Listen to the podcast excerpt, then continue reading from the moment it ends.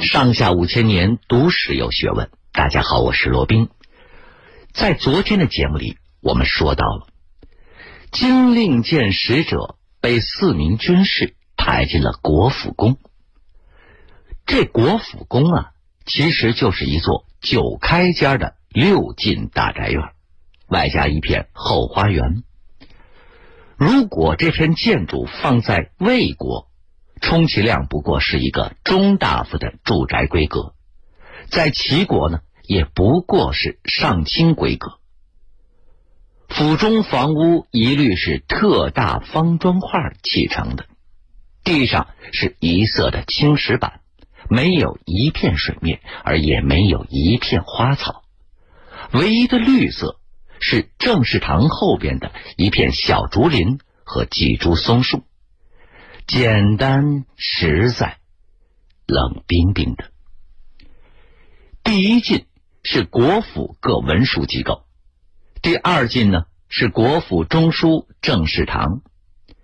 政事堂是一座六开间的青砖高房，坐落在院落的正中央，两边是通向后进的月门。政事堂本身分为两大部分。东侧是国军聚集大臣商议大事的正厅，西侧是国军处理日常政务的书房。说的实际点吧，西侧书房那才是国府的灵魂和中枢要地。此刻西书房已经是亮起了灯光。这是一间陈设简朴的书房，地上没有红毡。四周呢也没有任何纱帐、窗幔之类的华贵用品，最显眼的就是三排大书架，那上面满是书简和羊皮书，环绕了三面墙壁。正对中间书案的墙面上悬挂了一幅巨大的列国地图，画地图的羊皮已经没有了洁白和光滑，乌沉沉的。显示出了他的年深月久。地图两旁挂着长剑和弓箭，所有的基案书架都是接近黑色的紫红色，使正事堂呢就显得威猛神秘。房间只有一盏粗大的牛油灯，不是很亮，风罩口的油烟依稀可见。这个时候，一个人站在地图前，沉思不动。从背面看，他的身材挺拔，一领黑袍上没有任何的装饰，头发呢也用黑布束起来。端详片刻，他长吁一声，一拳就砸在了羊皮大地图上，忧愤而又沉重。一名白发老内侍守在正事堂的门口，没有表情，没有声息。这时候，急促沉重的脚步声从院中传来。白发老内侍警觉，立刻轻步走下了台阶。只见四名军士抬着黑衣使者匆匆而来，放在了老内侍的面前。黑衣使者艰难的向老内侍一扬手中的金令箭，老内侍这会儿立刻高声报号：“金令箭使者觐见。”咣的一声，书房内好像撞倒了什么。只听一阵急促的脚步声，书房主人已经快步的迎了出来。借着窗户透出的微光，我们可以看见这是一个相貌敦厚的青年，眼睛很细很长，嘴唇很厚，嘴角引入两腮极深，厚重中又透露出了刚毅、从容和镇静。他不是别人。正是这个书房的主人，秦国新君赢渠梁，也就是历史上著名的秦孝公。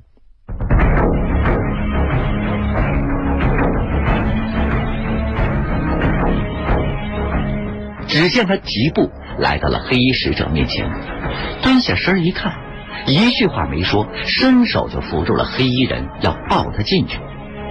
老内侍这会儿拱手拦住，先生。我来吧，说着，两手平身插入黑衣人的身下，将黑衣人平平的端起，步履清洁的走上了台阶，走进了书房。秦孝公转身对四名军士匆匆的说了一声：“你们去吧。”军士们躬身应命，他呢已经是大步走进了书房。黑衣使者被平放在了书房的木榻上，满面灰尘，大汗淋漓，胸脯呢急速的起伏。他见秦孝公进来，连忙挣扎着起身：“君上，大事不好了！”你先别开口。秦孝公这时候摇了摇手，回头吩咐说：“黑伯，热酒，快一些。”话音落点，老内侍已经从门外捧来了一铜盆冒着微微热气的米酒。秦孝公接过，双手捧到了黑衣人的面前。黑衣人热泪涌出，捧住了铜盆，咕咚咕咚一气儿给饮干了。秦孝公接过铜盆，递给了老内侍，回头拉住了黑衣人的双手，说：“景贤，辛苦你了。”一盆热酒让金令见使者颈肩面色红润，脸上的汗水泪水一齐流下来。他撩起了衣角就要擦拭，这个时候秦孝公已经递过来一条绢帛汗巾，景监接过来。擦去了脸上的汗水和泪水，精神也顿时焕发。这么一来，我们看见他是一名英俊的青年。如果没有久经风尘的离黑肤色，他也是一个风神俊朗的美男子了。景监费力的站起来，深鞠一躬说：“君上如此待人，景监如何报答呢？”秦孝公朗声大笑道：“你为国舍命，赢渠梁又该如何报答呢？”老秦人不说虚话，来说说你带回来的消息吧。景监原本是充满了惊恐赶回来的，他本能的感到秦国已经到了真正的生死存亡的关头。从冯泽到岳阳两千余里。他两天两夜只是在三次喂马的空隙里吃了几块干牛肉，他的大腿内侧已经被粗糙的马鞍磨出了红肉，疼得一路上不断的咬牙吸气。那匹罕见的西域良马，平时根本不用马鞭，这次竟然被他抽的是遍体血痕。景贤心痛的不断的咒骂着自己，可还是不由自主的猛抽战马。因为他只有一个愿望，赶快的飞到岳阳。可是当他见到和他一样年轻的国君时，秦孝公那种异乎寻常的定力，让他惊讶。景监和大多数秦国臣子一样，对这位刚刚继位半年多的国君知之甚少。少年时代。景监曾经和这位当时的公子在战场上共同打过几年仗，两个少年骑士交情甚密。有人嘲讽说，赢渠梁如果当了国君，那景监一定是国君的弄臣。然而，秦国连年打仗，动荡不安，景监早早的随父亲转战西部战场，赢渠梁却一直留在东部和魏国作战。只是在去年的少梁之战前夕，他才奉命东调，做了前军副将。戎马空总，十几年已经过去了，两个人几乎没有谋面的机会。年前这位新君继位的动荡时刻，景监奉营前之命，率四千铁骑隐蔽驻扎在岳阳城外，做紧急策应。虽然说局势未乱，没有派上用场，但是这位前军副将的耿耿忠心却因此尽人皆知。一个月前，得知六国将在冯泽会盟，新军赢渠梁竟然是直接点将，派景监为金令箭使者，赴魏国秘密活动来探听消息。景监感到。国君肯定已经嗅到了六国会盟的异常气息，因为在秦国的历史上，没有非常特殊的重大差遣，是从来不启用金令箭的。但凡持有金令箭的人，不但在秦国可以通行无阻，就是在外国遇见了秦国人，也可以命令他们做任何需要的事情。新君首次启用了金令箭，可见他对六国会盟的警觉和重视，以及对这位少年挚友的信任。当这位新君看到自己风尘仆仆的拼命的赶回来时，竟然阻止了他的挣扎禀报，以异乎寻常的细心和真诚关怀他的鞍马劳顿。景监身为世家子弟，从小是见过不知道多少王公贵族的，那种颐指气使的架势，几乎是所有贵族难以克服的顾忌。而这位青年君主却是这样的质朴厚重。举止言谈间，竟然没有一丝一毫的夸张浮华。一刹间，颈间想起了一句老话：“刚毅木讷，可成大器。”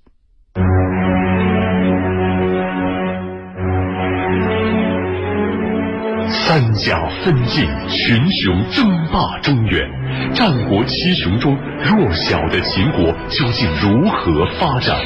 外有强邻欺压，内有贵族专横。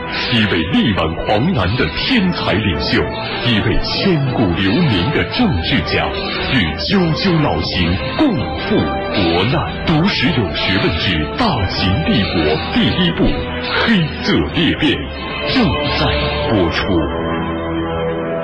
虽然感动，颈间还是着急。他喘了口气，沉重而又急促的说。君上，山东六国在丰泽会盟，盟主是魏惠王。会盟主词是六国定天下。更紧要的是，六国订立了三条盟约：第一，六国互不用兵；第二，划定吞并小诸侯的势力圈；第三，六国分秦，共灭秦国，而后对齐国转补土地两百里。秦孝公站在了景监对面，脸色越来越阴沉。听景监说完，他半晌没有说话，也没有挪动，双眼只是盯着窗棂外的沉沉夜色。天上，景监有些惊慌，他轻轻的叫了一声。秦孝公默默的踱着步子，转到了书架前，突然发问。他们准备如何分钱？可有出人意料的谋划？陈麦通的一个护卫冯泽新元的千夫长，化妆成了他的随从，在魏惠王总帐外面巡查警戒。但是在会盟打点的时候，那位千夫长被派遣到猎场准备会猎失误了，陈也只能同去。会盟的细无谋划，陈仓促间无法得知。在会盟的第二天。陈假装围圈野路，逃离了猎场，星夜奔回来了。景娟话语中有深深的愧疚和自责。无关大局，想想办法，你继续探听吧。秦孝公的语气很平淡。这时候，景监拱手说：“是，君上，臣立刻再付大粮。不用了，你留在岳阳，大谈之人。”你另派干员就是了。景监似乎还想再度的请命，但是他最终只是说了两个字：“遵命。”秦孝公还在踱步，几乎是一步一顿。景监站在厅中，一时不知道该如何是好。看到这位年轻君主沉重的步子，他真切的感受到了国君。内心的压力，面对灭顶之灾，任何惊慌失措都可能是正常的。如果面前这位新君流泪哭喊，或者是手足无措，景监还知道该如何的安慰，比如给他讲秦国屡次度过的危难，给他提出路上想好的各种主意。可是面前的这位年轻君主，竟是从一开始就没有那么慌张。这种定力，这种静气，反倒是景监感到了手足无措，不知道该说什么，该做什么，甚至不知道该不该把自己的对策讲出来。秦孝公这时候终于回过头来，平静如常的对他说：“景监，你先回去大睡一觉吧，我得静下来，好好的想想。明天清晨正式堂朝会，你也来参加，我们君臣共同商讨化解之策，如何？”那君上保重了，臣遵命。景监激动的声音颤抖。而这天夜里，岳阳城弥漫着一种莫名其妙的躁动和不安。金令箭使者带回的消息还来不及从国府中传出，按说这座久经风浪的小城堡应该是安静如常。但是让秦国人想不到的是，山东六国为了在瓜分秦国的行动中争得各自的利益。先摸清秦国的底细，早在会盟之前就已经向秦国要地，派出了大量的商人间谍。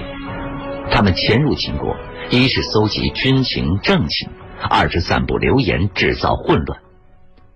这些渗透秦国各地的密探，千方百计的结交国府重臣和地方官员，将六国分晋的消息已经秘密的透露给他们。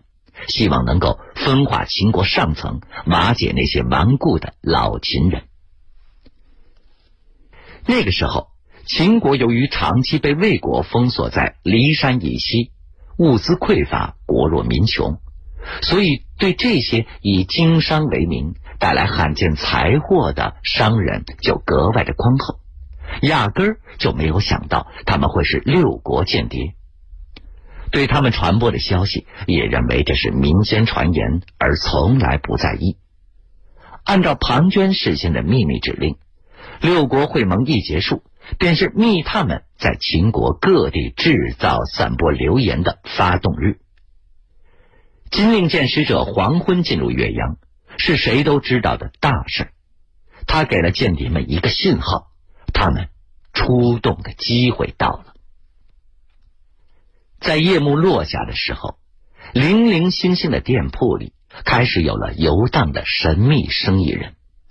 他们一边买东西，一边漫无边际的和店主以及客人攀谈，无意中说到了所谓听说的坏消息。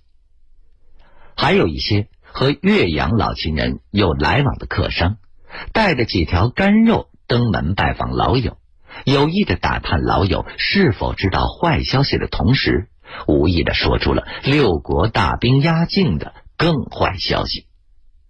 不到两三个时辰，这坏消息便在岳阳城弥漫开来。小小的岳阳城只有五六万人口，居住的都是老秦人，他们世世代代都和山东打仗。本来对哪国要打秦国这样的消息，从来只当做是没听见。可是这一次不同，这次是山东六国同时对秦国用兵，秦国岂不是要面临灭顶之灾了吗？那要死多少人呢？城池、土地、店铺、牛羊、老人、孩童，难道还要毁于一旦吗？人群之中的慌乱、恐惧是相互感染的，弥漫感染中又无形的夸大着这种恐惧和慌乱。向来镇静自若的岳阳城，一夜之间就陷入到了惶惶不安之中。这一切，秦孝公和秦国重臣还都没有察觉，慌乱继续的在黑夜里弥漫着，加重着。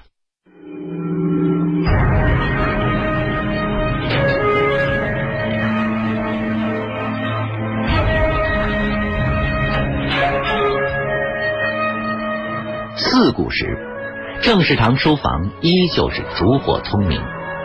秦孝公一直在羊皮大图前踱步沉思，时而停下来在竹简上写几个字，时而踱步。老内侍黑伯将那顶炖羊肉热了五次，还是依旧放在了书案上。黑伯只是一遍又一遍的重热，绝不出声打扰他的年轻君主。相反，看见君主沉重的思虑，他白发苍苍的老脸上反倒是分外安详。先主献公剑伤发作，将要辞世前。曾指着他对这位未来的君主说：“黑伯历经秦氏、三世，忠贞高义，曲良要善待他呀。”为了这个嘱托，老内侍黑伯打消了回归西域故土的念头，仍旧是留在了新君的身旁。久经沧桑的黑伯对这位新君有种奇特的感觉。这位年轻人深沉，说话极少，大多数的时间都在书房翻阅那无穷无尽的书简，忘记吃饭比准时吃饭的次数多。凭经验，黑伯知道，对这样经常皱眉深思的主人，绝不能唠唠叨叨提醒什么。打碎一件器皿，他会一笑了之；可是打断了他的沉思，他一定是会大发雷霆的。当国君沉浸在冥思苦想中时，黑伯永远耐心的站在书房外的阴影中，等待着满足他醒悟过来的任何需求。